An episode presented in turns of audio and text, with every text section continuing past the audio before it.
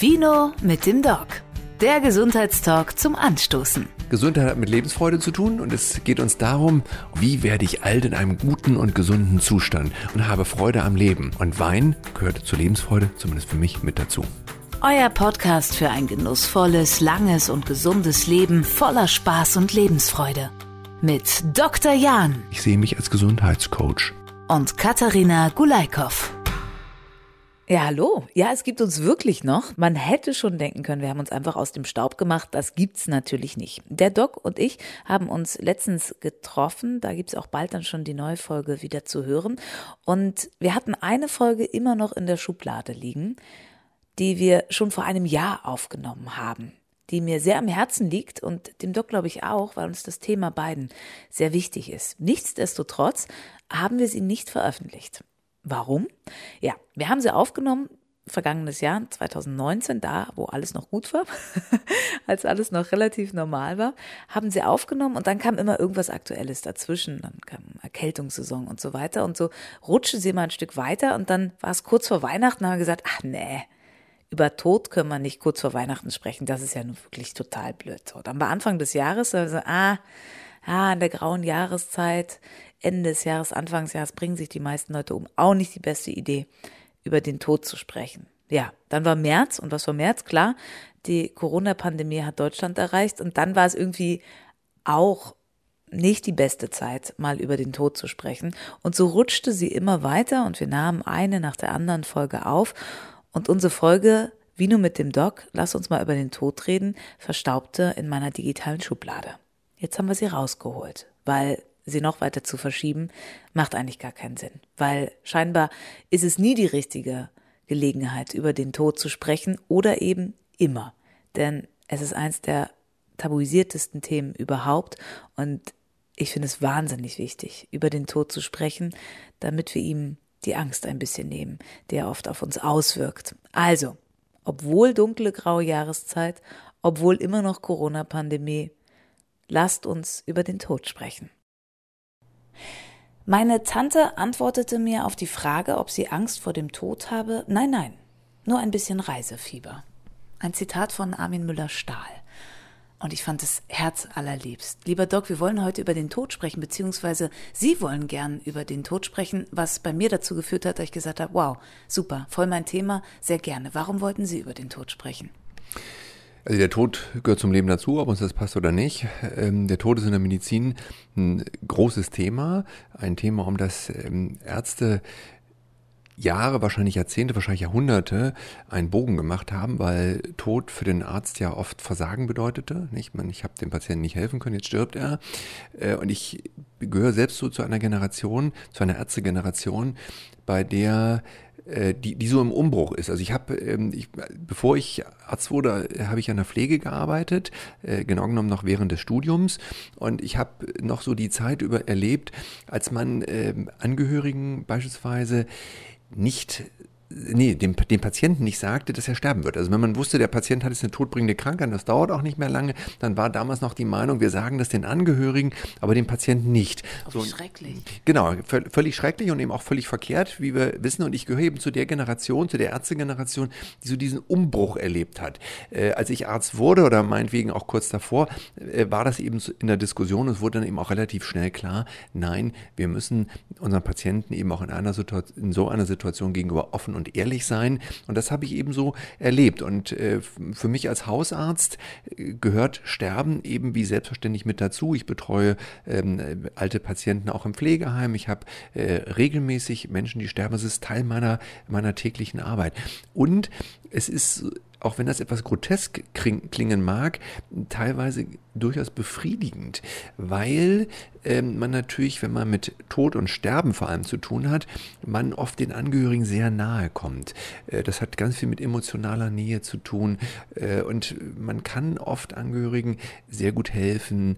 Ähm, sie, sie stützen ja auch merklich helfen. Das ist natürlich etwas, was auch Befriedigung schafft. Als ich mich vorbereitet habe auf diese Folge, ähm, habe ich ein ganz tolles ähm, Video gesehen von Planet Wissen. Und da war ein, ich stehe ja so auf Zahlen, das wissen Sie ja inzwischen, ähm, war so, eine, so, so, so ein natürlich einmal, das wissen wir alle, ein Fakt, dass seit dem 19. Jahrhundert unsere Sterblichkeit sich sehr verändert hat natürlich. Unsere Alterserwartung hat sich verdoppelt. Und da war dann auch genannt, dass man früher, dass der Tod viel selbstverständlicher zum Leben dazugehört. Nicht nur für Hausärzte, sondern für jeden, weil man einfach in jedem Alter gestorben ist. Und jetzt gibt's immer noch, natürlich, aber überwiegend wir alle in einem hohen Alter sterben. Und deswegen viele Menschen im Laufe ihres Lebens nie einen Toten oder eine Tote gesehen haben. Das ist bei Ihnen anders. Können, können Sie das beziffern, wie oft Sie schon einen Mensch haben gehen sehen? Nee, das kann ich nicht beziffern. Unzählige Male. Ich erinnere mich aber gut an den ersten Patienten, den ich erlebt habe. Ich weiß sogar noch seinen Namen. Äh, das war damals, als ich in der in der Pflege gearbeitet habe, vor meinem Studium. Ich habe äh, unmittelbar vor Studienbeginn ein freiwilliges soziales Jahr gemacht. Also ich war erst bei der Bundeswehr, habe Wehrpflicht gemacht, das gab es ja noch zu meiner Zeit, und habe dann ein freiwilliges soziales Jahr gemacht, weil ich eben nicht sofort einen Studienplatz bekommen habe. Und dieses freiwillige soziale Jahr habe ich damals in einem Krankenhaus gemacht und bin dort in meiner Anfangszeit äh, mit das erste Mal mit jemandem konfrontiert worden, der halt starb. Ich habe den äh, begleitet und der starb dann auch. Und ich ähm, habe das damals recht gut wegstecken können. Und das war für mich mich sehr gut, dass ich das wegstecken, habe wegstecken können, weil äh, das auch nochmal die Zweifel vermindert hat, Arzt werden zu wollen. Weil natürlich mir als sehr jungen Menschen klar war, wenn du Arzt wirst, wirst du aller Wahrscheinlichkeit nach auch mit Tod zu tun haben. Ist schon eine, auch der die Frage, wie gehe ich damit um? Verkrafte ich das? Nehme ich das mit nach Hause? Nehme ich das möglicherweise mit in den Schlaf? Und ich habe damals registriert, nein, ich habe auch in meiner Erinnerung als äh, ungelernte Pflegekraft ja seinerzeit äh, war dabei, habe auch geholfen mit. Ähm, und als dann der Dienst zu Ende war, konnte ich das aber auch äh, sozusagen zu den Akten legen und konnte so offensichtlich damit gut umgehen. Punkt. Und in Ihrem Privatleben? Auch. Ich glaube, auch da kann ich ganz gut damit umgehen. Also äh, verstehen Sie mich nicht miss. Natürlich trauere ich. Also ich, äh, wir hatten vor äh, acht Monaten, äh, ist ja etwas länger, vor elf Monaten ist ein sehr naher Verwandter von mir gestorben, mit dem ich sehr viel zu tun hatte. Natürlich hat mich das damals entsetzt. Der Tod war abzusehen, dieses Verwandten. Ähm, und ich habe auch getrauert, als es dann passiert ist. Aber ich habe damit gut umgehen können. Also wir müssen hier einen klaren Unterschied machen zwischen Trauer und am Ende ein Mitnehmen, so dass es einen fast fertig macht. Also ich glaube, ich kann damit ganz gut umgehen. Mein Vater ist äh, ja auch vor 13 Jahren verstorben. Auch damit habe ich in meiner Erinnerung recht gut umgehen können, obwohl ich meinen Vater bis heute in sehr, sehr guter Erinnerung habe. Also ich glaube, ich kann damit ganz gut umgehen. Ich glaube auch, dass man das als Arzt, zumindest wenn man ähm, eine, in einer ärztlichen Disziplin arbeitet, die halt mit Tod zu tun hat, sollte man damit auch adäquat umgehen. Und auch da ist es wichtig, dass ich nach Dienstende nach Hause gehe und sagen kann, so, und jetzt äh, gehe ich joggen oder lese ein Buch oder setze mich vor den Fernseher und habe habe das dann sozusagen zu den Akten gelegt.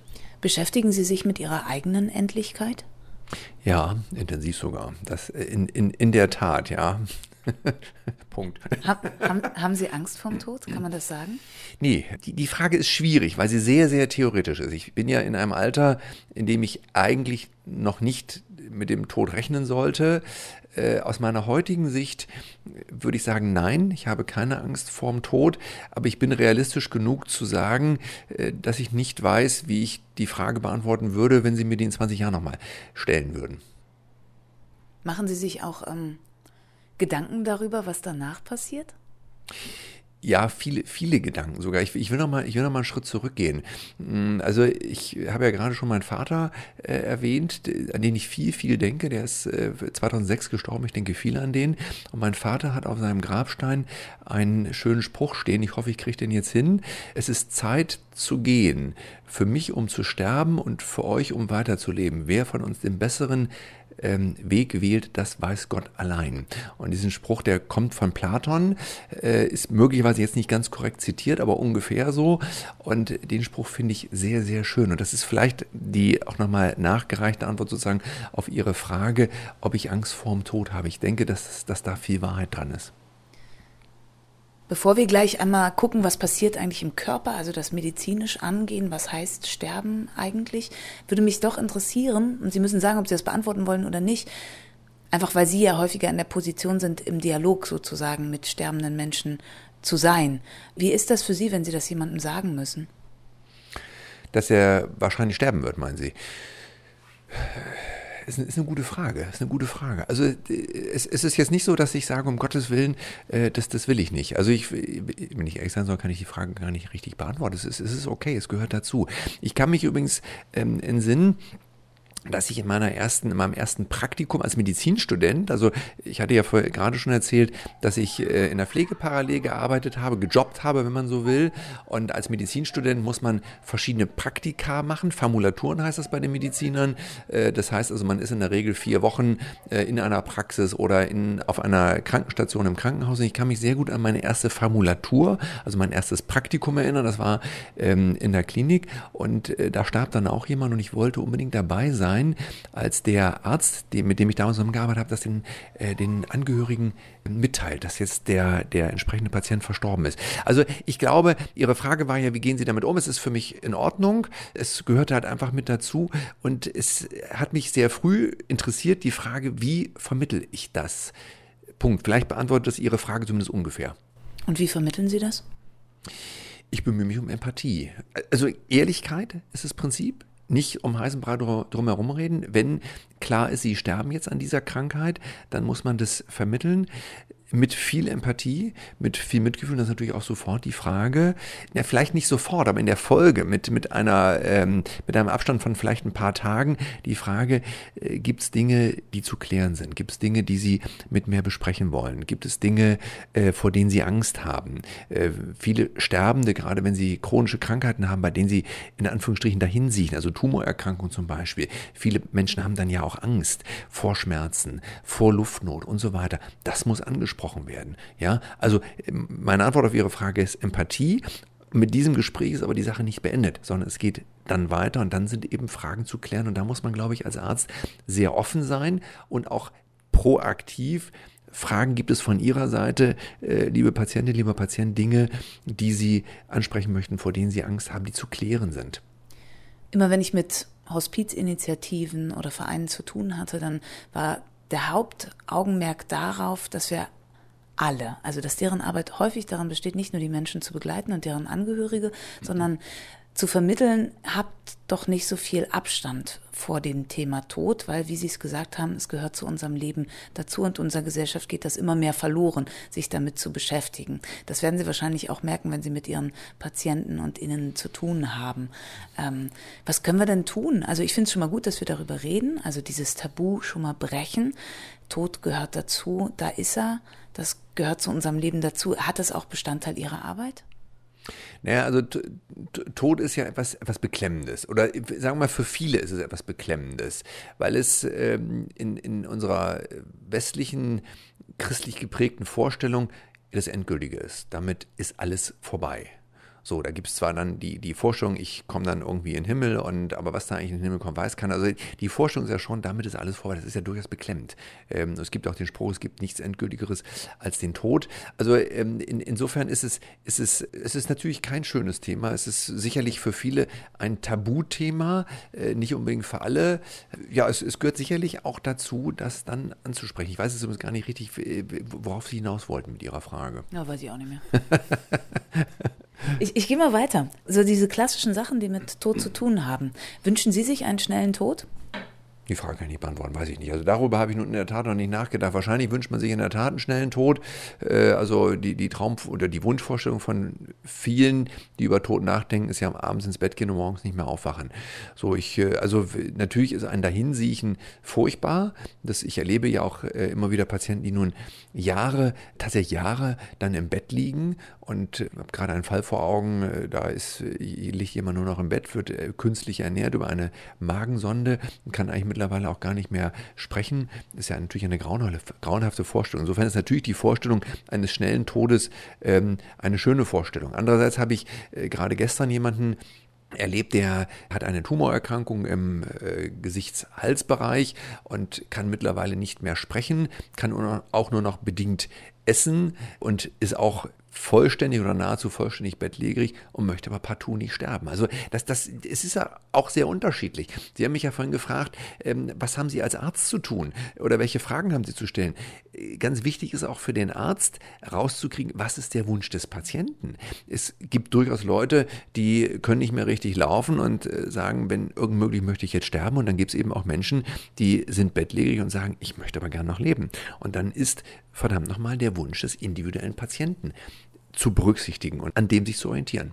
Sie sprechen schon ein Thema an, wo wir zum Schluss drüber sprechen werden, über, über Sterbehilfe, welche Möglichkeiten also. gibt es? Ich finde, das gehört da, gehört da auch mit rein. Machen wir aber später. Ich gehe nochmal auf meine Frage zurück mit dem schnellen Tod. Statistik wieder, ne? nur fünf Prozent haben einen, sagt die Statistik. Viele wünschen sich das. Wir leben aber nicht nur länger, sondern wir sterben auch länger, weil die Medizin es eben zu verhindern weiß. Sie haben gerade künstliche Ernährung angesprochen. Übertreibt es die Medizin, ganz provokant gefragt? Äh, schwierige Frage. Ich, ich denke nein. Ich, ich, ich denke nein. Es kommen natürlich auch Aspekte rein, die sicherlich die schwierig zu greifen sind und vielleicht auch insbesondere in so einem Gespräch schwierig zu greifen sind, äh, wie juristische Absicherung des, des, des Arztes, ja, Sorge vor äh, möglicherweise unterlassener Hilfeleistung. Also meine spontane Antwort auf Ihre Frage ist nein, ich glaube nicht, dass die Medizin es übertreibt. Punkt. Nächstes was wir uns wünschen für den Tod, die meisten möchten zu Hause sterben. Sie haben schon gesagt, Sie betreuen auch viele Ihrer älteren Patienten, die im Heim sind. Das ist nämlich die Realität. Die meisten sterben im Heim oder im Krankenhaus, eben weil immer noch mal wieder was versucht wird. Sollte es mehr die Möglichkeit geben, bei seinen Lieben zu Hause zu sterben oder wollen die Leute das gar nicht?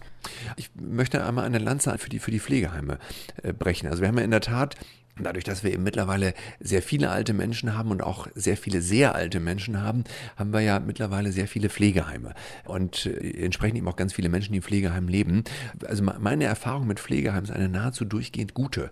Und natürlich wird dann dort auch gestorben und das ist dann für die Leute, äh, für die alten Menschen oft das Zuhause. Und äh, ich erlebe ja nun regelmäßig Altenpflegerinnen und Altenpfleger, die sehr engagiert, sehr empathisch sind.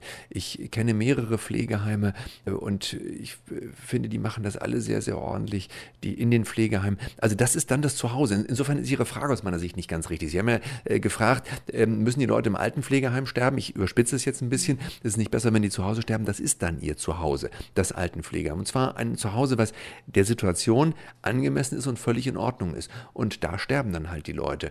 Jetzt war Ihre Frage, sterben zu viele im Pflegeheim oder zu Hause oder im Krankenhaus, Entschuldigung.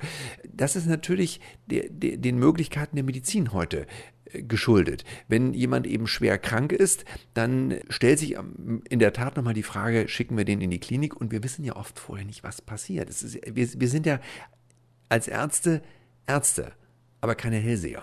Das heißt also, ich glaube, dass ich das nach bestem Wissen und Gewissen entscheide, ob ein Patient ins Krankenhaus nochmal soll oder nicht. Und meine Kollegen werden das ganz ähnlich nach bestem Wissen und Gewissen entscheiden wie ich. Und dann muss ich eben einkalkulieren, dass ich mich hier und da täusche, dass ein Patient eben dann im Krankenhaus stirbt, obwohl er eigentlich lieber zu Hause gestorben wäre.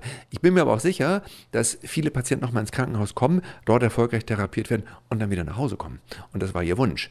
Äh, also in, insofern ist das eigentlich fast mit zwangsläufig. Wenn die Medizin eben heute sehr viel kann und eben oft auch sehr erfolgreich ist, dann passiert passiert es eben zwangsläufig auch, dass man Leute nochmal ins Krankenhaus schickt, die dann dort sterben, obwohl sie eigentlich zu Hause gestorben wären. Über den Wunsch des Patienten sprechen wir später nochmal. Ich würde jetzt gern einmal, wenn Sie möchten, auf das Biologische schauen. Was passiert denn eigentlich, wenn man stirbt? Gucken wir uns mal den Körper an. Mhm. Es wird alles immer weniger. Vielleicht kann man das so sagen. Es wird, also wenn, wenn, wenn wir einen, einen Sterbeprozess über Tage uns angucken, dann gibt es ja, gibt es verschiedene Phasen. Kurz vor dem Tod typischerweise, wobei die nicht immer, wobei nicht immer alle drei Phasen tatsächlich stattfinden müssen. Und auf den Punkt gebracht wird es ein peu à peu immer weniger. Das ist ja wenn wir so wollen, beginnt der Tod mit, dem, mit der Geburt. Ja? Äh, und das ganze Leben ist ja eine stetige Entwicklung. Zunächst kommen wir auf die Welt und bewegen uns ganz viel und äh, sicherlich auch recht, recht unkoordiniert und so weiter. So, und dann haben wir irgendwann den Höhepunkt unserer, sagen wir zumindest körperlichen Leistungsfähigkeit mit meinetwegen Mitte 20. Und dann wird es alles peu à peu weniger und genau genommen ist es dann ja schon die Vorbereitung auf den Tod. Also es wird ein, ein kontinuierlich alles immer langsamer werden und es wird eben am Ende, wird auch das Bedürfnis zu essen immer weniger, das Bedürfnis zu trinken wird immer weniger, die Fähigkeit sich zu bewegen wird immer weniger. Ja, das ist am Ende der Verlauf dann mit dem Resultat Tod. Wenn Sie Leute begleiten auf diesem letzten Schritt auch, also ich habe zwei Leute sterben sehen bisher in meinem Leben und auch das Gefühl gehabt, Sie hatten vorhin gesagt, ein Patient hatte, der wollte noch nicht gehen. Und dass das schon auch noch ein Aspekt ist dazu. Also wenn, wenn der Wille nicht da ist, zu gehen. Aber wenn man bereit ist zu gehen, dass das wirklich, worauf ich hinaus will, ich, ich vertüdel mich gerade so ein bisschen.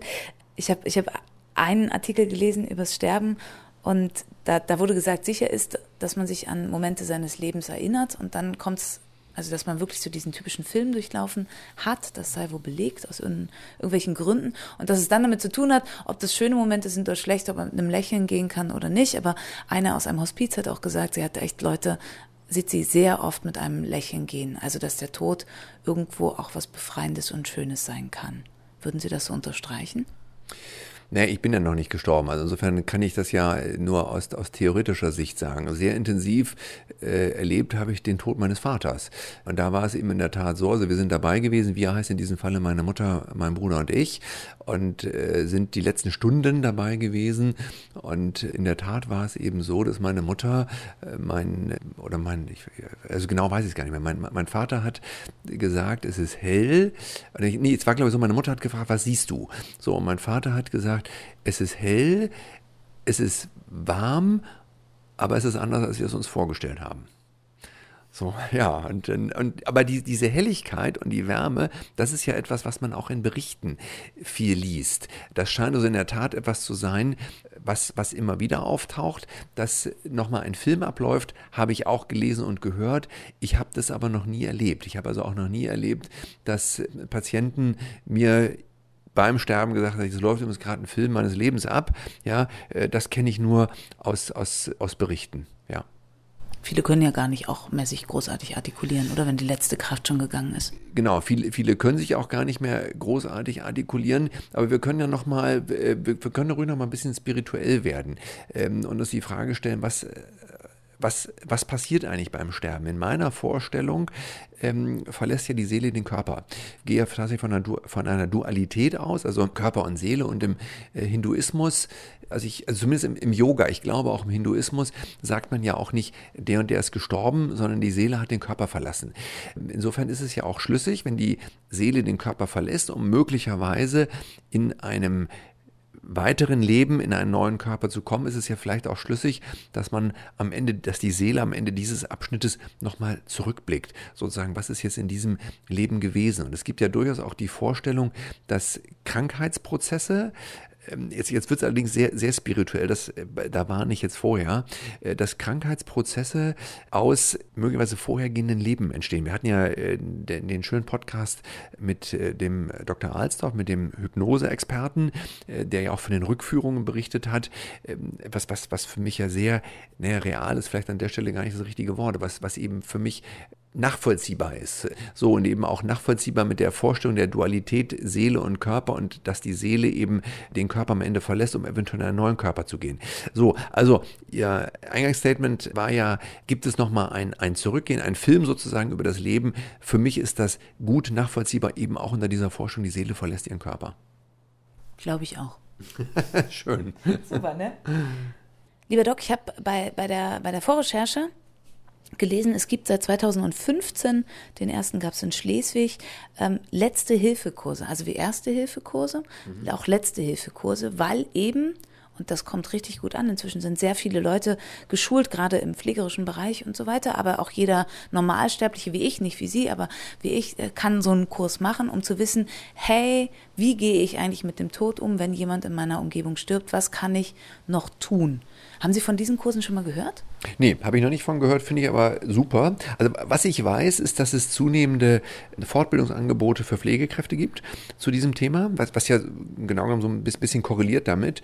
Ähm, und dass diese Fortbildungsangebote eben auch zunehmend nachgefragt werden. Vielleicht ist ja sogar so, dass erst die Nachfrage da war und dann hat sich das Angebot gebildet.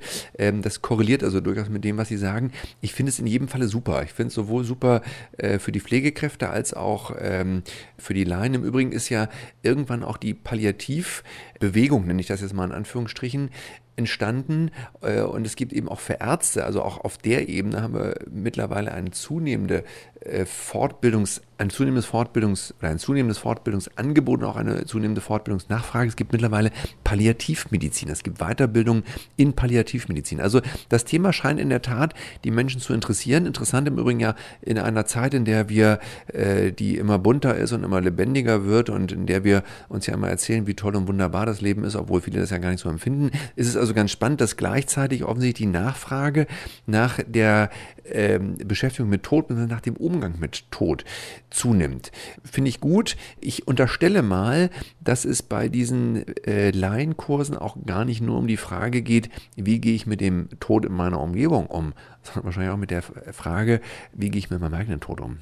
Genau, das haben die gemacht. Da gibt es zum Beispiel, ich mache mal so einen Werbeblock, weil ich das Angebot wirklich ganz großartig finde. Letztehilfe.info können Sie sich auf die Website begeben und sich ein wunderbares Video anschauen, wie eben diese Palliativmediziner unterwegs sind und waren mit einem Bett in Innenstädten unterwegs und haben Passanten gefragt, hier schon mal drüber nachgedacht, ne, wenn wir sterben, wie, was passiert denn da? Also A, so ein Bewusstsein, also wenn wie bei Ihnen Ihr Vater stirbt, was kann ich denn noch tun, damit die letzten Stunden, Minuten für den Sterbenden möglichst angenehm sind? Was wir ja oft wissen, man, man, Sie haben es vorhin schon gesagt, das Hungergefühl und das äh, Durstgefühl lässt nach. Trotzdem haben aber viele einen trockenen Mund. Was kann man machen?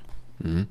Also das ist, ist eine, eine, eine, schwierige Frage mit dem, also das Hunger- und Durstgefühl lässt nach, ja stimmt, viele haben trockenen Mund, das ist, der, der trockene Mund ist oft im Übrigen kein Indiz dafür, dass man jetzt mehr zu trinken geben muss. Dieser trockene Mund taucht in der Tat häufig auf. In den letzten Stunden, vielleicht auch Tagen, ähm, wird relativ einfach dadurch gelindert, dass der Mund befeuchtet wird, von innen durchaus auch. Also äh, das wird oft fehlinterpretiert, als der Patient muss jetzt mehr trinken. Also es sind in, in der Tat geht es natürlich bei der Begleitung von Sterbenden auch darum, Dinge richtig zu interpretieren. Da sind nämlich möglicherweise Bedürfnisse anders als bei gesunden Menschen, die noch im Leben stehen. Eine äh, häufige Frage, die ja auch in dem Zusammenhang immer wieder auftaucht für Pflegekräfte und auch für Ärzte, ist, äh, wenn, wenn Menschen am Ende nicht mehr richtig essen und trinken wollen, muss ich den jetzt sozusagen zwangsernähren? Muss ich dem jetzt immer wieder Essen hinstellen? Und wie machen wir es mit der Flüssigkeitszufuhr? Das mit dem Essen ist relativ einfach geklärt. In aller Regel sagt man dann, wenn der nicht mehr will, dann äh, muss der eben nicht mehr. Wobei wir gerade im Pflegeheim das auch immer wieder diskutieren, auch vor rechtlichen Hintergründen. Der Body Mass Index wird immer weniger. Können wir das zulassen? Das ist aber relativ schnell in der Regel geklärt. Schwieriger ist die Frage mit dem Trinken. Wollen wir ihn verdursten lassen? Was im Übrigen schon, schon durch die Formulierung schwierig ist. Wollen wir ihn jetzt wirklich oder meinetwegen auch Sie jetzt wirklich verhungern lassen oder wollen wir ihn oder Sie jetzt verdursten lassen? Schwierige Fragen. Also man muss eben auch im Umgang mit Sterbenden lernen, dass äh, Bedürfnisse anderer zu befriedigen sind. Eben wie gesagt mit dem trockenen Mund, der nicht nur dadurch besser wird oder möglicherweise sogar gar nicht dadurch besser wird, dass der Patient mehr trinkt, sondern oft einfach durch eine, durch eine Befeuchtung.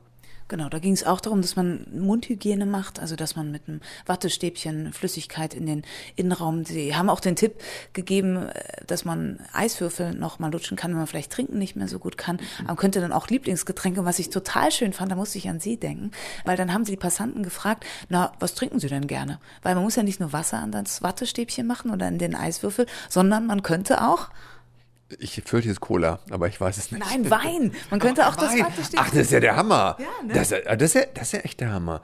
Ja, das also. Also haben Sie gesagt, es ist völlig egal, ne? Also fragen, wa was möchten Sie, also wenn Dr. Jan auf dem Sterbebett liegen würde, ich würde kommen, ein Wattestäbchen mit Wein für Sie füllen und, und Ihren Mund befeuchten, wenn also, es Ihnen dadurch gut geht. Darf ich noch mal fragen, ernsthaft? Also in dieser Befragung ist die Frage gestellt worden, was möchten Sie am liebsten haben? Also letztes und eine, eine Mehrheit hat gesagt, Wein? Nein, es war keine Befragung. Sie haben mit Leuten gesprochen und sie haben gesagt, einfach um so ein Bewusstsein zu schaffen, wenn man einen Sterbenden pflegt und der kann zum Beispiel nicht mehr trinken und will auch nicht mehr. Es Es wäre aber angenehmer, wenn der Mundraum befeuchtet wird. Muss es nicht zwingend Wasser sein. Es kann einfach das Lieblingsgetränk des Sterbenden sein. Also auch gerne Wein oder manche haben Caipirinha gesagt oder was auch immer, weil es soll einfach einen schönen Moment zu machen. Und bei Ihnen würde ich dann halt Wein nehmen. Ja, ich würde darum bitten. Ja, das wäre doch schön, oder? Das, das, naja, das schön ist, weiß ich dann nicht. Aber also der, der Wein wäre natürlich schön, aber der, der Moment wäre ja nicht unbedingt schön. Aber ja, ist okay. Ich hätte beinahe gesagt, ich komme darauf zurück. Sagen Sie mir Bescheid. Ja, wer weiß. Aber also was ich so schön fand auch in, in diesem Video von der letzten Hilfe, dass man einfach das Bewusstsein hat, es gehört halt zu unserem Leben dazu und wir müssen uns damit beschäftigen. Und wenn es jemand passiert, der einem am Herzen liegt und wo man weiß, okay, es ist verdammt schwer, den, den loszulassen, aber ich möchte ihm helfen, im letzten Moment oder ihr sie auf den Weg äh, zu bringen. Und das finde ich total schöne Tipps. Hm, also ich stimme Ihnen zu, ich habe auch nichts zu ergänzen. Also die, die, die, die, der Punkt ist eben, sich auf den Betreffenden einzulassen. Das ist das Entscheidende. Und da können die Wünsche eben durchaus unterschiedlich sein. Und das ist eben offensiv zu fragen. Ja, gibt es, was sind Ihre Wünsche, was sind deine Wünsche? Wie möchtest du sterben? Möchtest du, dass wir noch dieses oder jenes machen? Mhm. Eine Frage war auch dabei was mache ich denn in den letzten Momenten? Wie kann ich sozusagen dem Sterbenden zur Seite stehen? Handhalten wurde genannt und weiterhin mit dem Sterbenden sprechen, auch wenn er gar nicht mehr reagiert. Warum? Naja, wir, wir wissen eben nicht, was noch aufgenommen wird. Das ist ja genau genommen nicht nur ein Thema bei Sterben, das ist ja auch ein Thema bei sagen wir mal, schwerst kranken, also diesen Locked-in-Syndrom beispielsweise, also Menschen, die äh, schwere Hirnverletzungen hatten und eben dann ja oft noch jahrelang leben, sich nicht mehr äußern können, nur noch im Bett liegen. Da ist ja auch die Frage, wie geht man mit denen um? Und da ist die Empfehlung auch, in jedem Falle mit ihnen reden, weil wir eben nicht wissen, was äh, sozusagen im, im, im Kopf ankommt. Und ich äh, kann mich eben auch daran erinnern, dass in meiner ähm, Ausbildung zum Arzt es immer gesagt wurde, wenn wir Visite gemacht haben in Zimmer von Schwerkranken, auch von Hirnverletzten, bestimmte Dinge bitte vor der Tür besprechen. Ähm, wir können jetzt nicht im Beisein des Patienten irgendwelche Dinge besprechen, die möglicherweise katastrophale Wirkung auf den haben können. Wir merken ihn dann bloß nicht, weil der ja nichts sagen kann, weil wir nicht wissen, was kriegt er wirklich mit. Und beim Sterbenden ist eben genau das Gleiche. Wir wissen, auch wenn er sich nicht mehr äußert, nicht, Bekommt er noch was mit? Wenn ja, was bekommt er mit? Deswegen in jedem Falle reden, in jedem Falle bestärken, positiv handhalten. Auch daran kann ich mich übrigens beim Sterben meines Vaters erinnern, dass äh, wir, also äh, vor allem meine Mutter, aber auch wir Söhne, meinem Vater die Hand gehalten haben. Ich kann mich sogar daran erinnern, dass er zu mir mal, äh, also in den letzten Minuten oder letzten ein, zwei Stunden gesagt hat, nicht so fest. Also da ist eben noch eine, ganze Menge Empfindung gewesen. Das ist natürlich bei, bei ganz vielen Sterbenden. Also reden, dabei sein, handhalten, berühren, Punkt. Was da auch noch genannt wurde, und das fand ich total spannend, Sie werden das bestätigen, dass die Sinne ja langsam schwinden, das kennen wir ja auch als geflügeltes Wort, dass der letzte Sinn, aber der Hörsinn bleibt, der, der bleibt, deswegen das Reden so wichtig ist, auch wenn man vielleicht nicht mehr sprechen kann. An der Stelle wussten Sie oder wissen Sie mehr als ich, aber ich danke Ihnen, dass ich das auch wissen darf. Sehr gerne, ich teile gern mein Wissen mit Ihnen. Also für Sie nochmal der Hinweis, liebe Hörerinnen, liebe Hörer, letztehilfe.info ist eine Website und ich möchte noch einen, weil ich beschäftige mich echt schon eine Weile mit dem Thema Tod, weil ich es wirklich spannend finde und ich finde, wir tabuisieren das viel zu sehr. Es gibt in Bremen habe ich Ihnen, glaube ich, schon mal erzählt, lieber Doc. Es gibt in Bremen einmal im Jahr eine Messe, die heißt Leben und Tod, die sich über drei Tage wirklich mit dem Tod beschäftigt. Und ich war vorletztes Jahr da und es war ganz großartig. Also es gibt Lesungen, es gibt tausend Aussteller, es gibt diese für mich ekligen Aussteller, die aus dem Tod Geld machen, also dass man seine Asche zu Diamanten mhm. umwandeln kann, um für immer und ewig im Glanze des äh, Daseins äh, zu erstrahlen. Mhm. Es gibt aber auch ganz viele, die sich einfach mit dem Thema Palliativvorsorge beschäftigen, die Hilfestellung geben, über Themen, über die wir gleich noch sprechen werden, oder auch wie man mit Kindern, wenn da Verwandte gestorben sind, Eltern gestorben sind, wie man mit denen umgehen kann. Und es gab eine ganz wunderbare Aktion, die heißen sarggeschichten.de, auch eine Website, die haben YouTube-Kanal, die sich auch mit einem roten Sarg beschäftigen und dadurch die Deutschland fahren und in Schulen gehen und so weiter. Da kann man mal Probe liegen im Sarg und solche Geschichten und einfach auch erklären, das passiert beim Tod und das kannst du machen. Du kannst zum Beispiel, wenn dein Vater oder deine Oma gestorben ist, sie gerne noch zu Hause behalten ein, zwei Tage, um Abschied zu nehmen, wenn du möchtest. Das ist nichts Schlimmes. Solche Geschichten. Also wie gehe ich auch mit einem verstorbenen Menschen um? Wahnsinnig spannend. Gehen Sie mal hin. Hm, ich denke dran, würde Ihnen übrigens gerne auch mal eine Frage stellen. Sie haben mir ja vorhin eingangs die Frage gestellt, denken Sie an den Tod, haben Sie Angst vor dem Tod? Ich würde das gerne von Ihnen wissen.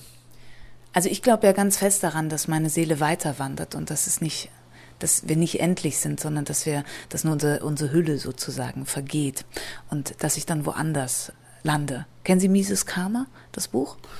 Also ich weiß, was Karma ist, aber das Buch sagt mir nichts, nein. Würde ich Ihnen empfehlen, gibt es auch als wunderbares Hörbuch. Geht darum, dass jemand stirbt und dann geht es darum, ähm, wenn ich, wie ich mich im Leben verhalten habe, als was ich wiedergeboren werde. Also umso mieser ich in meinem Leben war, umso tiefer werde ich dann geboren. Als Ameise, kann ich mich als äh, Tier, also es ist natürlich jetzt auch eine Bewertung, ob man schlechter ist als Ameise als als Mensch, aber da geht dieses Thema Tod in einer ganz großartigen Leichtigkeit, wird da bearbeitet. Hm, also merke ich mir, ich werde es mir nachher aufschreiben, Sie dürfen es mir nachher gerne nochmal sagen. Die Geschichte mit dem Karma ist mir geläufig und äh, es ist, ist natürlich ein bisschen eine, eine schwierige Haltung.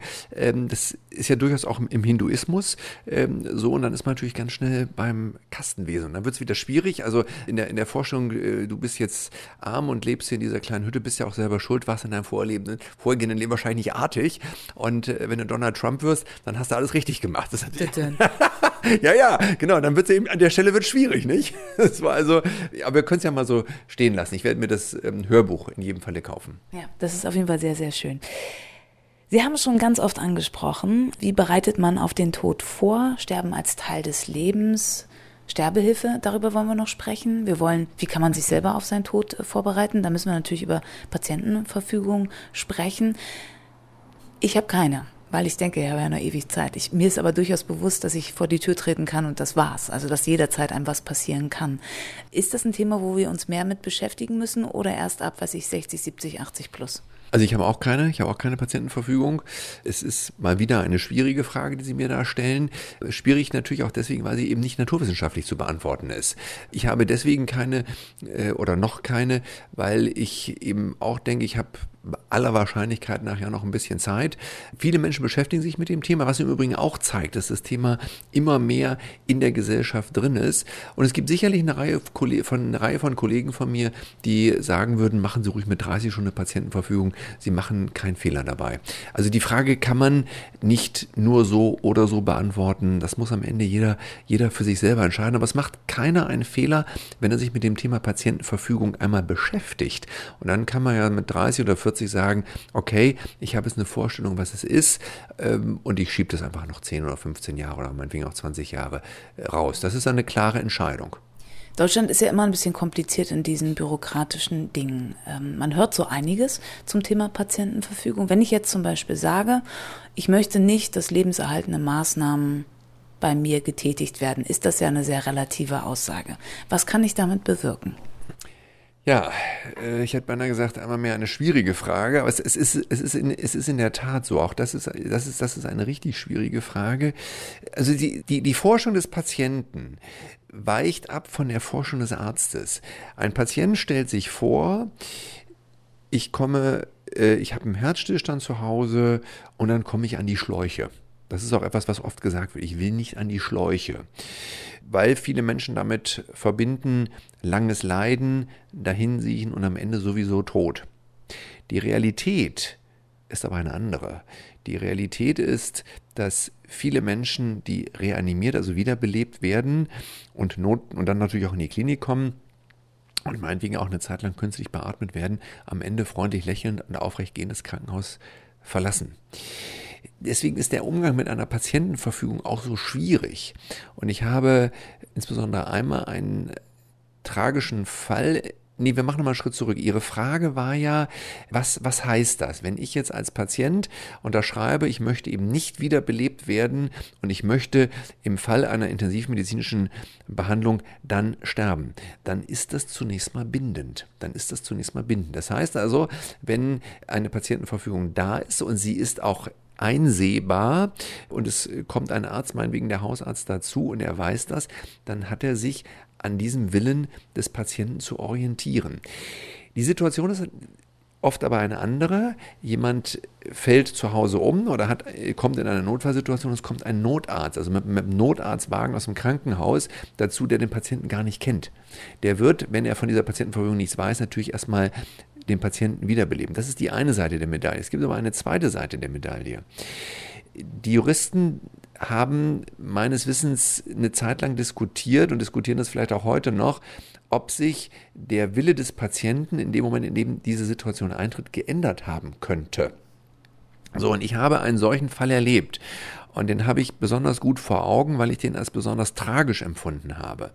Äh, es war ein Ehepaar bei mir und wir haben in diesem Falle wirklich ausgesprochen lange über Patientenverfügung für beide diskutiert. Die waren auch beide sehr akribisch und hatten sich auch im Internet selber was rausgesucht und haben das dann noch erweitert. Und ich habe also auch länger, als ich sonst mit Patienten über diese Patientenverfügung diskutiere, habe ich mit den beiden diskutiert.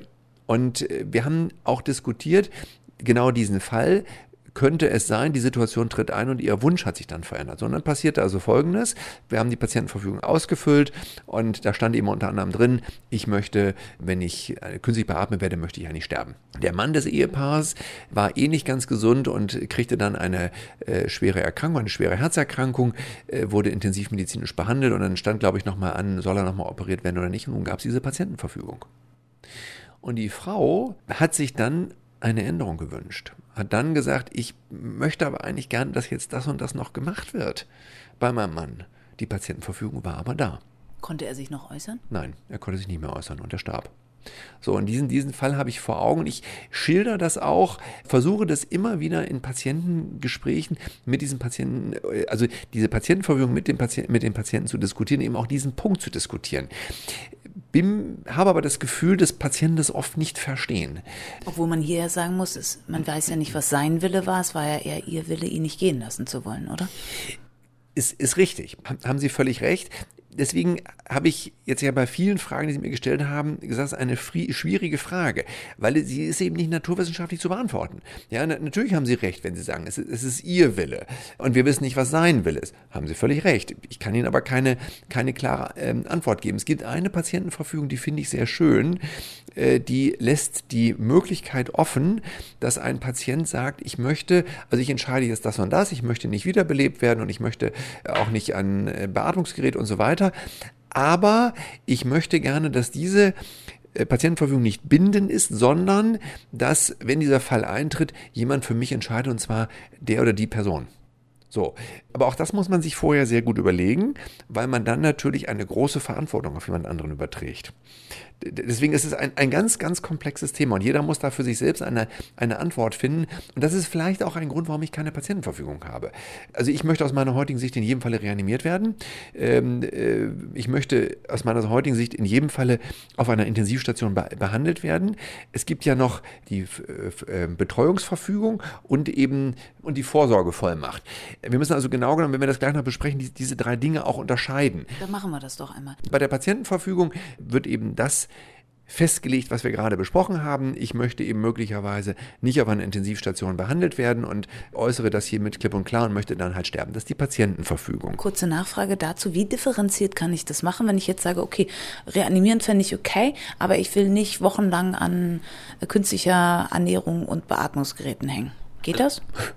Prinzipiell geht das. Sie, Sie, können, es gibt diverse Arten von Patientenverfügungen und viele Patientenverfügungen lassen ihm auch die Möglichkeit, eigene Wünsche zu formulieren und wenn das PC-technisch nicht geht, dann kann ich das handschriftlich machen. Also vom Prinzip kann ich da alles reinschreiben. Das, es gibt sogar Patientenverfügungen, da kann ich noch mein Weltbild mit äh, reinschreiben. Also auch das kann ich machen. Das hat dann möglicherweise keine Relevanz, aber ich kann es trotzdem tun. Äh, also das, das, das ist sehr, sehr individuell unterschiedlich. Man kann also auch reinschreiben, ich möchte zwei Wochen an eine Beatmungsmaschine, aber ab der dritten Woche geht es nicht, wobei ich dann glaube, dass das am Ende dann juristisch schwierig ist, dass man also wirklich nach 14 Tagen abschaltet. Äh, aber da habe ich, hat, hat jeder Patient die Möglichkeit, das sehr, sehr individuell zu gestalten, ja. Der nächste Fall? So, der nächste Fall ist eben die Vorsorgevollmacht. Bei der Vorsorgevollmacht entscheide ich, dass für den Fall, dass ich eben auf einer Intensivstation liege, dass ich nicht mehr selber entscheiden kann, wer dann für mich entscheidet Und das halte ich für ganz, ganz wesentlich. Das sollte jeder haben. Habe ich im Übrigen bisher auch noch nicht. Trotzdem bin ich immer, sollte jeder haben, sagen wir mal, ab eines gewissen Alters. Und der dritte ist die Betreuungsverfügung. Bei der Betreuungsverfügung regel ich für den Fall, dass ich dement werde, wer dann für mich entscheiden möchte. Und auch das halte ich für unbedingt empfehlenswert, weil es passieren kann, dass man sonst juristisch jemanden sozusagen vor die Nase gesetzt bekommt. Das ist besonders tragisch, wenn es Kinder gibt, wenn es einen Ehepartner gibt oder ähnliches. Also eine Patientenverfügung sehe ich so durchaus different. Ich bin nicht uneingeschränkt dafür. Ich bin der Meinung, das muss am Ende wirklich jeder mit sich selber ausmachen. Eine Vorsorgevollmacht und eine Betreuungsvollmacht, die halte ich für sehr, sehr wesentlich, um klar festzulegen, wer soll für den Fall, dass ich nicht mehr selber entscheiden kann, wer soll für mich dann Entscheidungen treffen. Ja, bei allem stelle ich mir trotzdem die Frage, Sie haben das schon, Sie haben das eigentlich schon anklingen lassen. Wie bindend ist denn sowas? Weil man hört natürlich immer wieder von Fällen, ja, mein Vater hatte eine Patientenverfügung und trotzdem wurde er reanimiert und er wollte das gar nicht und es war voll die Quälerei. Sie als Arzt, Ihr Ziel ist ja oder Ihr Job ist ja, Leben erhalten und verbessern, oder? Ja, das ist aber nur ein Aspekt. Natürlich äh, ist es, ich bin dafür ausgebildet worden, Gesundheit zu erhalten, Krankheiten zu verhindern, Krankheiten zu behandeln. Aber ich bin auch der Meinung, dass ich, dass mein Job eben auch dafür ist, Menschen in Würde gehen zu lassen. Nur das Leben entwickelt sich ja oft in einer Form, die nicht vorhersehbar ist. Und dann leben wir natürlich in einer Situation, in der, der die, die Juristerei eine große Rolle spielt und wir leben eben auch in einer, in einer Zeit, in der das berechtigte Bedürfnis da ist, sich selbst abzusichern, um am Ende nicht belangt werden zu können. Wir leben ja in einer Zeit, zumindest empfinde ich das so, in der, wenn irgendwas passiert, die Frage ist, wer ist schuld? Und es möchte natürlich nie einer schuld sein. Also haben viele Handelnde in vielen Situationen das Gefühl, erstmal etwas zu tun, um sich selber abzusichern, was aus meiner Sicht völlig nachvollziehbar ist. Und natürlich haben auch Ärzte dieses Bedürfnis. So, jetzt, ich habe ja zwei Dinge gesagt. Also einmal, das Leben ist nicht vorhersehbar. Es passieren, es verläuft eben oft in einer Weise, die eben nicht, die man nicht vorhersehen kann. Und eine solche Situation ist eben, dass ein Arzt, der einen nicht kennt, in eine Notfallsituation zu einem kommt in, die, in einer Situation, in der man selber sozusagen Notfall ist und sich nicht mehr äußern kann und die erste Frage eines Notarztes ist sicherlich nicht, gibt es eine äh, Patientenverfügung, sondern die erste Frage ist, was ist hier los und was ist jetzt für mich zu tun, um Leben zu erhalten? Das ist die erste Frage, die der Arzt sich stellt. Aus meiner Sicht völlig nachvollziehbar und ich würde nicht anders handeln. Wenn ich auf der Straße zu einem Unfall komme oder jemand Licht da oder jemand ruft mich auf der Straße, sagt, hier, ich kenne Sie, sind Doktor, kommen Sie mal hier rein, da oben Licht an, da gehe ich hin und auch wenn der 70, 75 ist, ist nicht meine erste Frage, hat er eine Patientenverfügung, sondern ich ergreife erstmal Maßnahmen, von denen ich glaube, dass ich damit das Leben erhalten kann. Und das finde ich ehrlich gesagt auch in Ordnung. Als wir geplant haben, diese Folge zu machen, haben Sie gleich gesagt, ja, da müssen wir aber auch über, und ich möchte das auch, über Sterbehilfe sprechen. Und ich sage Ihnen gleich vorneweg, ich bin dagegen. Und dann habe ich gleich gesagt, und ich sage Ihnen gleich, ich bin dafür. So, jetzt reden wir drüber. ja, also ich bin dagegen, ist, ist, ist, nur, ist nur teilweise richtig. Zur, zur, zur Sterbehilfe gehören ja, nee, wir machen noch mal einen Schritt zurück. Also ster aktive Sterbehilfe ist ja in Deutschland nicht erlaubt. In den Niederlanden ist sie seit 2005 oder sowas, ist sie erlaubt in den Niederlanden. Ich habe ich hab mal eine kleine Übersicht mitgebracht, wie das in europäischen Ländern aussieht. Sie haben recht, Niederlande und Belgien ist es erlaubt, hier alles nicht strafbar. Sonst strafbar, strafbar, strafbar. Hier in Deutschland haben wir auch die Einschränkung, da können wir gleich drauf eingehen. Gucken wir nochmal, ich fand es nämlich ganz spannend, wenn man einmal Luxemburg nicht strafbar, da geht äh, auch aktive Sterbehilfung, Niederlande hatten wir. Und ganz neu, gerade, das ist hier in der Tabelle noch gar nicht drin, habe ich einen Artikel zugefunden, in Italien. Mhm. Ich blätter noch einmal, wir sind total up to date, war Mitte, Ende September, wurde das diskutiert, wo ist es hin, wenn man zu viele Zettelchen hat, ne? Wo habe ich es denn? Irgendwo habe ich es. Da, Ausland. Ähm, bam, bam, bam, bam, bam. Genau, Italien. Das Verfassungsgericht hat Sterbehilfe in Ausnahmen für straffrei erklärt, in sehr beschränkten Fällen. Wir sehen aber, es sind sehr, sehr wenige Länder. Deutschland hat auch schon Ausnahmen und jetzt dürfen Sie weiterreden.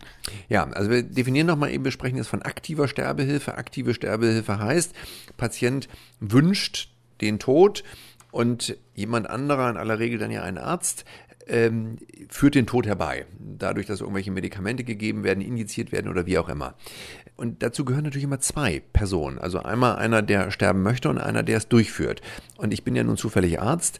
Äh, und als ich spontan gesagt habe, ich bin dagegen, habe ich es aus meiner Sicht als Arzt gesehen. Also ich denke schon, dass jeder Mensch über sein Leben frei entscheiden kann. Und für mich gehört auch dazu, wenn einer sagt, ich will nicht mehr leben, hat er auch dazu das Recht. Und ich bin durchaus auch der Meinung, wenn jemand sich das Leben nehmen möchte, es ist jetzt nicht meine, eine juristische Meinung, sondern meine persönliche ethische, wenn Sie so wollen. Wenn sich jemand das Leben nehmen will, dann hat er auch dazu das Recht, das zu tun. Der zweite Aspekt ist nur, es muss dann, also bei einer aktiven Sterbehilfe einer tun. Und wenn diese Frage an mich eben herangetragen würde, als Arzt, machst du das? muss ich ihm sagen, nein, ich möchte niemanden umbringen. Und so habe ich das gemeint. Also ich möchte nicht aktiv den Tod herbeiführen. Und ich hoffe, ich werde in diesem Land niemals dazu verpflichtet, es tun zu müssen. Denn äh, wir leben ja durchaus in einer Zeit, in der im Zweifelsfalle Dinge dann auch recht, also wenn sie als Gesetz verabschiedet sind, man dann auch möglicherweise dazu übergeht zu sagen, so, du bist jetzt also Arzt oder Hausarzt und zum Haus, zur Haus, hausärztlichen Tätigkeit gehört es dann eben möglicherweise auch äh, aktive Sterbehilfe zu leisten. Ich hoffe, in die Situation komme ich nie, denn das möchte ich nicht machen. Es gibt ja noch andere Möglichkeiten als aktive Sterbehilfe. Sie haben es schon angerissen, Beihilfe zur Selbsttötung gibt es, indirekte Sterbehilfe, passive Sterbehilfe. Da ist man in Deutschland ja schon weiter. Sind Sie schon mal in die Situation gekommen, dass Sie einen Patientin hatten, die Hilfe von Ihnen sich gewünscht hat? Ich kann mich ehrlich gesagt nicht erinnern. Also die, die Frage wäre dann ja, dass ein Patient sagt, Doktor, lass mich sterben, kann ich mich nicht entsinnen. Ich hatte vor vielen Jahren, das habe ich aber eigentlich nur bedingt ernst genommen, mal die Situation, dass eine Patientin mich bat, ihr Mann beim Sterben zu helfen. Wobei ich, ich weiß gar nicht, ob ich ihn überhaupt kannte. Ähm, das Gespräch war dann auch relativ schnell zu Ende. Also ich habe das natürlich abgelehnt. Aber dass ein Patient sagt, lass mich sterben, lieber Doktor, und, und äh, nimm jetzt die Medikamente weg oder dosiere die ein bisschen höher, ich kann mich nicht erinnern, nein. Was ist denn in Deutschland möglich? Wenn ich ehrlich sagen soll, exakt juristisch weiß ich es gar nicht. Also, die, die, also wir haben ja die aktive Sterbehilfe gerade angesprochen, die ist nicht erlaubt in Deutschland. Dann gibt es eine äh, passive Sterbehilfe. Das heißt also, ich rezeptiere, also ich hoffe, ich definiere es jetzt richtig, ich rezeptiere ein äh, Medikament, von dem ich weiß, dass es potenziell todbringend sein kann und der Patient verabreicht es sich dann selber. Das ist, glaube ich, in Deutschland ein Graubereich. Also das ist zumindest nicht, nicht per se strafbar. In eine solche Situation bin ich bisher gottlos Lob noch nicht gekommen. Und dann bei den Sterbehilfen gibt es, glaube ich, nur diese beiden Arten, aktive und passive. Jetzt müssen Sie mir einmal juristisch helfen. Ja, wir haben hier noch einen Paragraphen 217 StGB. Es geht darum, ich habe eine Stelle gefunden, dass es für Menschen, das muss aber erwiesen sein, die unheilbar erkrankt sind, dass die eben sozusagen Medikamente kriegen können, damit sie sich selber sozusagen ihr Leben beenden können. Aber das ist, das ist sehr schwierig. Wir müssen da auch nicht so ins Detail reingehen. Ich würde noch mal ein literarisches Beispiel äh, bringen. Kennen Sie ein ganzes halbes Jahr von Jojo Moses? Muss ich auch passen, nein. Müssen Sie auch unbedingt gerne auch als Hörbuch hören, weil mhm. die Sprecherinnen sind wunderbar da drin. Da geht es um einen Theraplektiker, der nach einem Unfall halt nur noch seinen Kopf bewegen kann. Mhm. Eigentlich so vorher so Jet-Set-Typ, immer schnell Skifahren, also viel Kohle und sitzt da jetzt in diesem Rollstuhl und will einfach nicht mehr leben. Und dann kommt eine Frau in sein Leben, die als Pflegerin von den Eltern engagiert wurde, um ihn zu überzeugen, Sie geben ihr halt ein ganzes halbes Jahr, dass sie dafür Zeit hat, ihn zu überzeugen, dass das Leben doch noch lebenswert ist, auch wenn er nur noch seinen Kopf bewegen kann und sonst gar nichts. Und dann verlieben die sich ineinander und ich weiß nicht, wie sehr ich das jetzt spoilern soll. Sein machen Ziel ist es, sein, sein Ziel ist es auf jeden Fall, sich nach diesem halben Jahr, er weiß, dass es diese Frist gibt, dass er dann in die Schweiz fährt, wo man ja mit Medikamenten, die einem gegeben werden, die man selbst einnimmt, also auch da ist die aktive Sterbehilfe nicht erlaubt, sich umbringen kann in Einrichtungen. Genau, dann geht es darum, schafft sie es ihnen davon abzuhalten und oder nicht. Und das ist wahnsinnig berührend und ich habe das gehört und dachte, ja, ich verstehe dich. Ich verstehe dich. Wenn du für dich entscheidest, ich will nicht mehr und ich empfinde, trotzdem ich weiß, wie schmerzhaft das für die Menschen um mich herum ist, mein Leben nicht mehr als lebenswert, dann muss ich verdammt nochmal das Recht haben, es zu beenden auf eine würdige Art und Weise. Ich kann das nur zur Kenntnis nehmen. Jetzt unterscheiden wir beide uns ja dadurch, dass Sie als Journalistin davon berührt sein können und sagen können, ich kann das nachvollziehen und der Mann muss das Recht dazu haben. Und ich als Arzt dann möglicherweise derjenige bin, an den der Patient rantritt und sagt, Doktor, verschreib mir das Medikament. Und das sind zwei verschiedene Situationen. Also ihre und meine sind unterschiedliche. Und ähm, da. Aber können Sie als Arzt eben das nicht auch verstehen und denken, ja, okay, ich verstehe das und deswegen kann ich dir das auch verschreiben? Ich kann das verstehen, aber ich möchte es nicht tun, weil ich dann ja am Ende, ich, ich muss mir dann ja sagen, also das ist sicherlich jetzt ganz, ganz schwierig, auch verständlich zu machen. Da ist, ganz, da ist Emotion in mir drin. Ich fühle mich naja, der Gewaltlosigkeit verpflichtet. Das klingt nun sehr pathetisch. Das, da ist eigentlich, da ist ein bisschen viel Pathos drin, aber ich möchte nicht jemandem helfen zu sterben. Das, das, dafür bin ich nicht ausgebildet. Das, will ich nicht. Ich glaube, ich glaube, dass ich ein großes Problem mit hätte. Am Ende muss ich dann ja in den Spiegel gucken und muss mir am Ende sagen, du hast ihm oder ihr geholfen zu sterben. Nein, das will ich nicht. Und ich möchte, das glaube ich, kann ich auch nicht. Aber also ich finde es aber okay, wenn äh, ein Patient das sagt, ich möchte sterben, und wenn ein Arzt sagt, du weißt du was, ich habe keine Probleme, das Medikament aufzuschreiben, dann ist das in Ordnung. Ich finde, auch hier muss man akzeptieren, dass Menschen unterschiedliche Haltungen haben. Ich würde auch nicht sagen, diese ist richtig, diese Haltung ist richtig oder jene Haltung ist richtig. Die Haltungen sind unterschiedlich und ich finde, sie sind zu respektieren. Und meine Haltung ist eben, nein, ich möchte das nicht. Aber ich akzeptiere, wenn Menschen sagen, doch, ich mache das und ich kann danach auch noch in den Spiegel gucken. Sie haben Pathos angesprochen und ich finde es irgendwie ein bisschen blöd, das anzusprechen, aber es gehört irgendwie zur Diskussion auch dazu, immer wenn man darüber spricht, ob Menschen das Recht haben, ihr Leben zu beenden oder Hilfe zu kriegen, um es zu beenden, wenn es nicht mehr erträglich ist aufgrund von gesundheitlicher Situation, dann kommt ja immer der Tiervergleich. Das ist, dass man mit Tieren humaner umgeht als mit Menschen. Tiere werden eingeschläfert, wenn klar ist, die leiden jetzt nur noch und da ist keine Heilung mehr in Sicht. Ich weiß, Sie sind großer Hundefreund. Also mhm. werden Sie sich die Frage vielleicht auch schon mal gestellt werden, ist es fair, dass bei den einen das geht und bei den anderen nicht? Naja, Ihre Frage hat ja äh, eigentlich ein bisschen Komik, nicht? Also Sie haben ja gefragt, ist es bei Tieren humaner? Ja, ja. Also, was ja an, an, sich etwas, etwas schwierig ist, ist von der Wortwahl her. Dann sagen wir, wenn der, der es ausführt, ist äh, jedes Mal ein Mensch. Hm, stimmt. Also ich, ich, ich, ich glaube nicht, dass in jeder Argumentation immer alles schlüssig sein muss. Und äh, wenn man, äh, ich empfinde sehr stark, dass äh, Tiere Gefühle haben und dass Tiere genau wie wir Freude und Leid empfehlen. Und äh, wir haben ja nun auch schon wiederholt in vorhergehenden Ausgaben äh, diskutiert, dass ich Vegetarier bin. Und wir haben, glaube ich, auch schon mal diskutiert, warum ich das bin. Und äh, dann habe ich ja auch gesagt, weil ich eben nicht, ich möchte eben keine Tiere essen, weil die eben Gefühle haben wie wir und so weiter. Und wenn wir jetzt über Tod und Sterbehilfe reden, kann man in der Tat relativ schnell sagen, das ist eigentlich nicht mehr stringent, wie du argumentierst, weil du auf der einen Seite äh, kein Fleisch essen willst, weil du sagst, Tiere sind genauso wie wir Menschen, haben die gleichen Gefühle und so weiter. Und wenn es um Sterbehilfe geht, dann sagst du auf der einen Seite, es ist in Ordnung, ein Tier einschläfern zu lassen. Wir haben ja gerade dieses Jahr zwei Hunde einschläfern lassen, unsere beiden. Äh, und auf der anderen Seite gestehst du das den Menschen nicht zu. Ich kann das nicht auflösen. Ich äh, stringente Ihre Frage akzeptiere ich und akzeptiere auch, dass meine Argumentation da möglicherweise holperig bleibt sozusagen. Es ist aber für mich nicht vorstellbar. Es ist für mich definitiv nicht vorstellbar. Ich möchte nicht jemanden umbringen oder ihm meinetwegen auch helfen zu sterben und danach äh, in Spiegel gucken. Ich glaube, das kann ich nicht. Ich, ich, ähm, ich empfinde mich ja auch als Gesundheitscoach. Das haben wir ja auch in dem, in dem Trailer für unseren Podcast. Ich empfinde mich als Gesundheitscoach. Also für mich hat Medizin schon ganz viel mit Gesundheit zu tun. Äh, und ich bin ja auch ganz stark der Meinung, dass eine wesentliche Aufgabe des Arztes sogar ist, zu gucken, wie kann ich es hinbekommen, Krankheiten zu vermeiden. Also nicht nur Krankheiten zu behandeln, sondern auch Krankheiten zu vermeiden oder das Risiko von Krankheiten zu vermindern.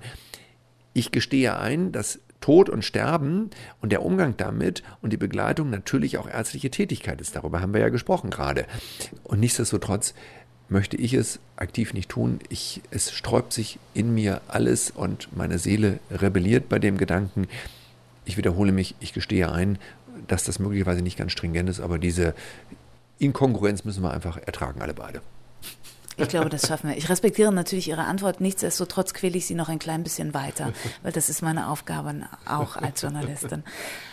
Wenn, also ich sehe auch den Arzt, wenn Sie jetzt mein Hausarzt werden und so langsam bauen wir eine Beziehung miteinander auf, dann weiß ich ja, Sie sind dafür da, dass es mir gut geht. Ne? Gesundheitscoach guckt, dass es mir im Leben gut geht. Und wenn dann mein Wunsch ist und ich würde zu Ihnen kommen und sagen, Doc, ich weiß, Sie können das selber nicht und das respektiere ich, aber würden Sie mir helfen mit einem Tipp, wie ich da rauskomme? Also wenn ich sagen würde, ich bin krank ich werde nicht wieder gesund. Es ist, meine Diagnose ist klar. Ich werde in den nächsten Monaten wird es mir richtig schlecht gehen und ich werde mich nur quälen. Würden Sie mir dann helfen, indem Sie mir einen Tipp geben? Könnten Sie das mit sich vereinbaren? Das mit dem Tipp müssen Sie konkretisieren. Ja, also zum Beispiel Tipp, sagen, Sie, Sie, ja, nee, Sie können, weiß ich, in die und die Länder fahren, da wird Ihnen geholfen oder gehen Sie zu dem Kollegen. Also lehnen Sie Selbsttötung grundsätzlich dann ab oder einfach nur diese, ich will ihnen nicht das Zeug in die Hand geben. Nein, ich lehne Selbsttötung nicht ab. Das habe ich ja gerade gesagt. Ich bin sehr stark getrieben von, von einem Freiheitsgedanken. Und zur Freiheit gehört eben auch zu sagen, jeder Mensch hat das Recht, dieses Leben so zu führen, wie er das gerne möchte. Und wenn jemand für sich beschließt, ich möchte in diesem Leben einen Schlussstrich ziehen, ich möchte nicht mehr leben, dann ist aus meiner Klammer auf, nicht juristischen, Klammer zu, Sicht äh, besteht es ethische Recht dazu, das zu sagen. So, und wenn Sie jetzt sozusagen meine Patientin wären oder, oder wenn, wenn ein Patient auf dem Sterbeweg ist oder abzusehen ist, dass er stirbt und er möchte eine Begleitung von mir, möglicherweise auch unter der Überlegung, wo äh, kann ich hingehen, da können wir ganz offen drüber reden. Das ist überhaupt keine Frage, da können wir ganz offen drüber reden. Nur, ich möchte eben nicht derjenige sein, der am Ende Hand anlegt. Und ehrlich gesagt weder direkt noch indirekt. Aber ich respektiere, wenn jemand sagt, Doktor, ich bringe mich um, weil das seine Entscheidung ist. Das ist die Entscheidung des Patienten oder ihre Entscheidung wäre das in diesem Falle. Nur meine Entscheidung ist eben zu sagen, äh, ist okay, dass du dich umbringen willst und ich helfe dir im Übrigen gerne dabei. Das, da, werde ich aktiv. Auch das mag möglicherweise nicht ganz stringent sein, aber ich, ich, da, da, das, das, ich bin der Meinung, das sind zwei Argumentationsstränge oder zwei, zwei, zwei, zwei Tätigkeitsstränge, wie auch immer. Also Be äh, Begleitung ja, äh, Betreuung auch äh, im Zweifelsfalle als, als Ratgeber. Und äh, wenn jemand sagt, ich möchte mich umbringen, dann kann man auch darüber diskutieren, wo, wo können Sie das denn machen oder wo kannst du das denn machen? Das, das ist für mich okay. Warum schmunzeln Sie an der Stelle? Das Warum nicht? Ja, nee, nee, nee, nee, das heißt, Sie schmunzeln nicht so grundlos. Nee, es war dann doch ein Tipp, ein, ein Tipp mit, mit da drin. Für Sie jetzt, oder was? Nö, also nee, ich habe eine Antwort gekriegt, das reicht also, mir. Okay. Lieber Doc, also für all die jetzt denken, wie können die denn so locker und leicht über dieses Themen reden? Wir sind ja beide Mann, es gehört zum Leben dazu. Und deswegen wird es auch heute einen Weintipp geben. Und ich finde es auch null pietätlos. Und ich knüpfe noch mal da an, wo wir vorhin waren, bei der letzten Hilfe mit dem Wattestäbchen. Also auf dem Sterbebett, wenn man jemand den Mund noch bewässern bzw. erfrischen möchte, kann man den gerne auch in Wein tunken. Welcher Wein wäre das bei Ihnen, lieber Doc? Ja, ich gebe die Frage mal zurück. Was denken Sie? Oh Gott. Hätte ich also, ja Sie, Sie, Sie müssen ja jetzt ähm, keinen speziellen nennen. Es würde mir die grobe Richtung reichen. Und ich bin mir sicher, Sie wüssten eine Antwort. Also Sie wissen eine Antwort. Einen trockenen Rotwein. Also in jedem Fall einen roten, in jedem Fall einen roten, ja. Ein schwerer. Genau, einen, einen schweren Rotwein. Also ich ähm, weiß natürlich nicht, inwieweit ich das dann noch alles differenzieren kann. Und die Vorstellung, einen Rotwein von Wattestäbchen zu nehmen, ist natürlich auch wenig, äh, wenig sexy. Aber es wäre in der Tat ein, ein schwerer Rotwein.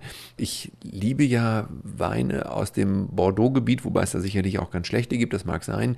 Aber ich würde spontan sagen, ein französischer aus dem Bordeaux-Gebiet von guter Qualität. Er muss natürlich trocken sein und ja, Punkt. Würden Sie auch gerne, dass der auf Ihrer Trauerfeier getrunken wird? Huh, man, Sie haben das heute mal mit den Fragen. Also muss ich echt sagen, also meine, meine Trauerfeier stelle ich mir ja ganz, ganz ungewöhnlich vor, sagen wir das mal so, aber da gehen wir jetzt nicht drauf ein. Das wäre aber spannend. Also meine, meine Frau dürfte den, wenn sie dann noch da ist, dürfte den gern trinken, wobei ich den wahrscheinlich gar nicht trinken wollte. Also meine, meine Trauergäste, egal ob Singular oder Plural, äh, dürfen gerne Wein trinken, den sie wollen und nicht den ich will. Das ist dann wieder der Freiheitsgedanke. jeder, jeder soll machen, was er will. Manchmal sind sie mir ganz sympathisch. Selten, aber wahr, oder was? ich bohre gerade weiter, weil ich glaube, nochmal, wenn wir über Tod nicht sprechen, haben Sie sich auch damit beschäftigt, wo und wie Sie beerdigt werden wollen? Schon? Ja, in der Tat. Also und? ich, äh, sag ich nicht. Echt, warum?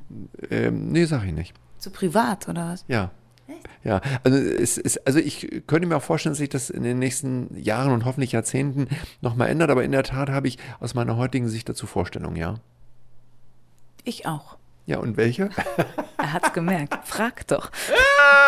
Ich hätte sowieso übrigens gefragt, auch wenn Sie mir den Ball nicht nochmal zugespielt hätten. Los. Ich finde der Friedwälder total großartig. Ich bin ja sozusagen, also meine Eltern wohnen in einem Grundstück, wo der Wald sozusagen schon anfängt und danach erstreckt er sich. Also meine Kindheit hat eigentlich im Wald stattgefunden, so letzte Straße im Ort und so.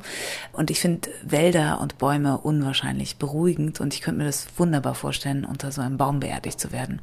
Mhm, sehr schön.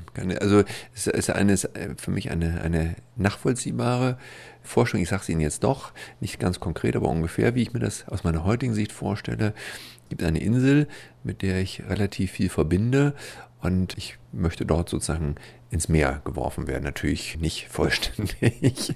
Wobei das Problem ist, dass ich mir das kalt vorstelle. Wasser, das ist so ein bisschen das, was dagegen spricht. Aber werden Sie nicht verbrannt schon?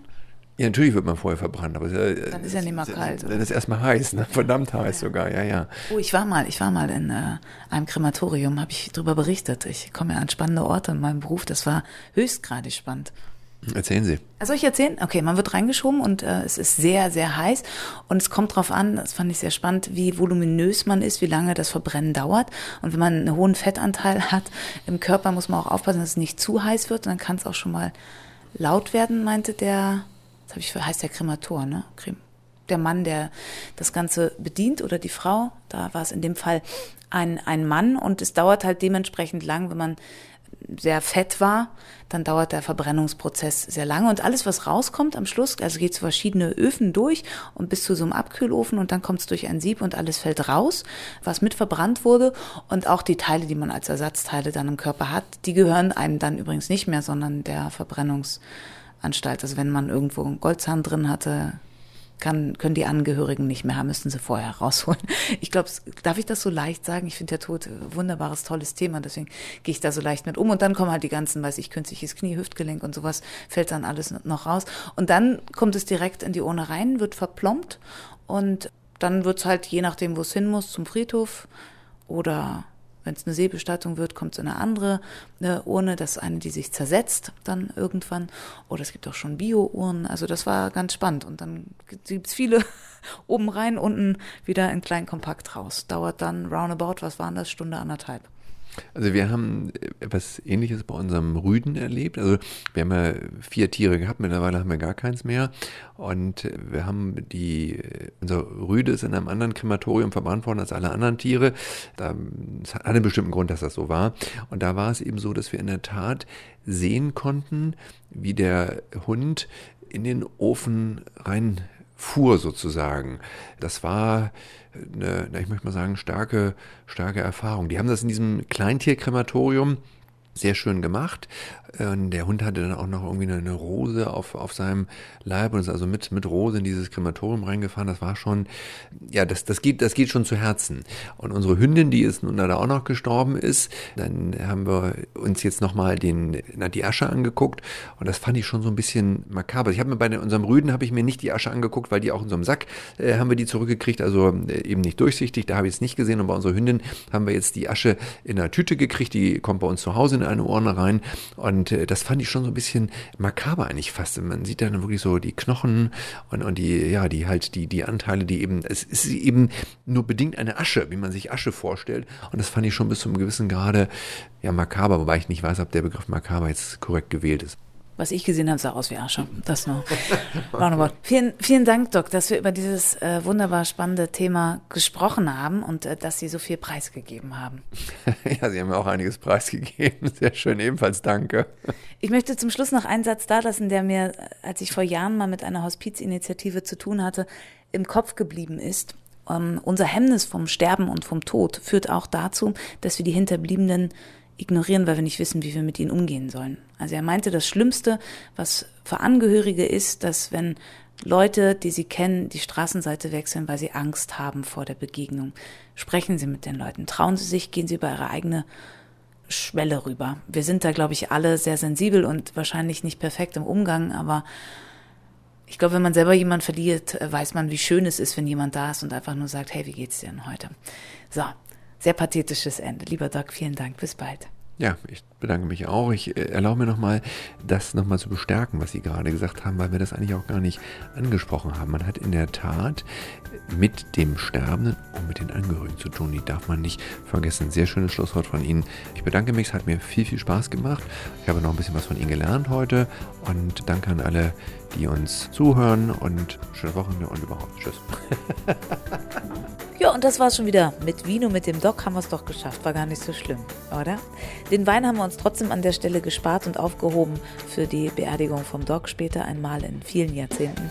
Und zu meiner sollte auch unbedingt Wein getrunken werden. Die nächste Folge gibt schon in, oh, ja, so zwei Wochen hier bei Vino mit dem Doc. Schön, dass ihr, dass ihr dabei wart. Wer will, lässt ein Like da und empfiehlt uns gerne auch weiter. Viele, viele Folgen gibt es schon von Vino mit dem Doc. Wir kratzen schon so langsam an der 40 und da haben wir in etwa schon alles besprochen, was es für ein gesundes, fröhliches Leben so zu besprechen gibt. Also es lohnt sich, sich nochmal durchzuscrollen, denn die Themen sind weitestgehend zeitlos. Tschüss, macht's gut, bis bald.